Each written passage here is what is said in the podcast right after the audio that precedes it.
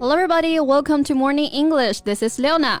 Hi guys, this is Blair. 欢迎大家收听早安英文。嗯，节目开始之前呢，先说一个小福利。每周三我们都会给粉丝免费送纸质版的英文原版书、英文原版杂志和早安周边。微信搜索“早安英文”，私信回复“抽奖”两个字，就可以参与我们的抽奖福利啦。那这些奖品呢，都是我们的老师为大家精心挑选的，是非常适合学习英语的材料，而且你花钱也很难买到。坚持读完一本原版书、杂志或用好我们的周边，你的英语水平一定会再上一个台阶的。快去公众号抽奖吧，祝大家好运！Is it possible that a man could be born with a criminal gene？、嗯、那近年来呢，一些韩剧、韩综啊，让“超雄综合症”这个词呢，也为大家所熟知，也是引起了大家热烈的讨论啊。嗯、比如有一个热搜话题就是，哎，这个如果孩子有了超雄综合症，那就是天生的坏种吗？也一度成为舆论的焦点。 Right. So a clip from a Korea TV show went viral years ago. 嗯，韩国综艺啊，我精子班的孩子，It's a reality show about parents seeking counseling.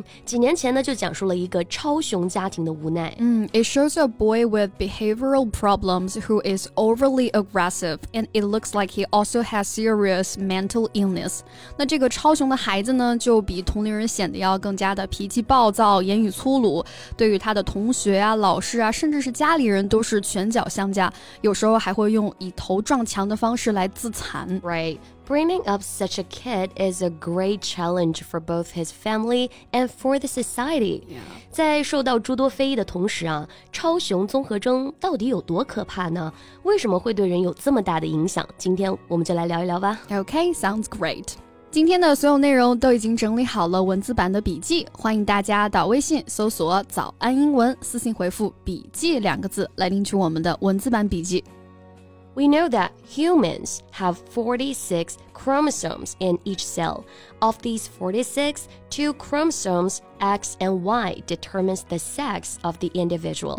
超雄综合征呢，其实就是一种和性染色体相关的疾病。嗯，那 chromosome 就是染色体的意思啊。这个词当中呢，chromo 表示颜色的意思，后面的 s o m e 代表了身体，所以 chromosome 意思呢就是染色体了。嗯 And males normally have one X and one Y chromosome. However, individuals with this syndrome have one X and two Y chromosomes. 那一般男性的性染色体啊，就是 XY 两条。那超雄综合症呢，则携携带的是 XYY 染色体。 Right, syndrome 就是综合征的意思啊，嗯所以超雄综合征呢，一般都被叫做 XYY syndrome.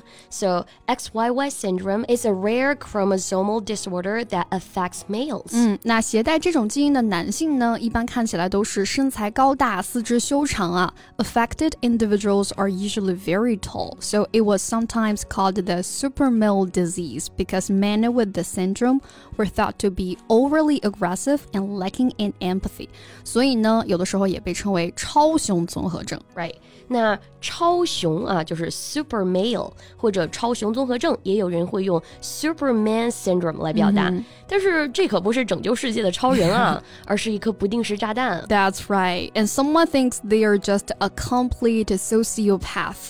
那他们通常呢，哎，具有这个智力低于同龄人、暴躁易怒和一些反社会人格倾向等等这些共有的特征。那这里的 socio 指的是社会的 ，path 表示疾病，所以 sociopath 就指的是这些反社会的人啦。 Right，那反社会人格障碍啊，我们把它叫做 antisocial personality disorder，有时候呢也会称作为 sociopathy。嗯 It's a mental health condition in which a person consistently shows no regard for right and wrong and ignores the rights and feelings of others、其实呢，也是一种心理疾病啊，但是对社会的危害是潜在而巨大的。没错，就是因为是心理疾病啊，所以之前 还有罪犯就是用超雄综合症这种基因病来为自己开罪。